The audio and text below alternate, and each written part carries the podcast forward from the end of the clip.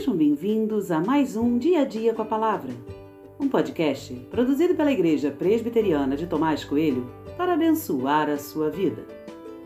O título de hoje é Um Amor Difícil de Entender e tem por base o texto de 2 Reis 21, 22, que diz: Assim ele abandonou o Senhor, Deus de seus pais, e não andou no caminho do Senhor.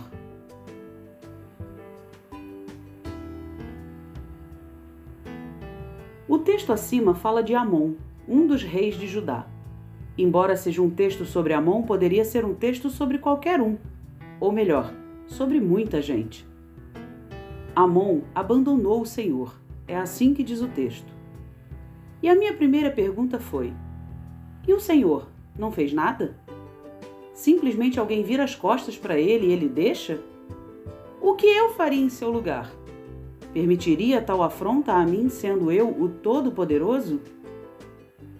É curioso pensar que Deus, sendo Deus, age de forma tão amável e benigna, mesmo quando é rejeitado. Ele deseja ser amado, mas não obriga ninguém a isso. Não há relacionamento com Deus que seja forçado. Não é assim que ele age. Minha concepção teológica por vezes parece entrar em colapso. Em minha cabeça tenho dificuldade de aceitar que Deus possa ser assim. O problema está em mim e não em Deus. Creio que o seu amor seja sublime demais e tenho dificuldade de compreendê-lo. Costumamos dizer que Deus se esqueceu de nós, que ele não nos responde. Mas seria isso mesmo? Será que é ele quem decidiu nos abandonar? Creio que não. O amor de Deus está aí, disponível, escancarado, sempre abundante.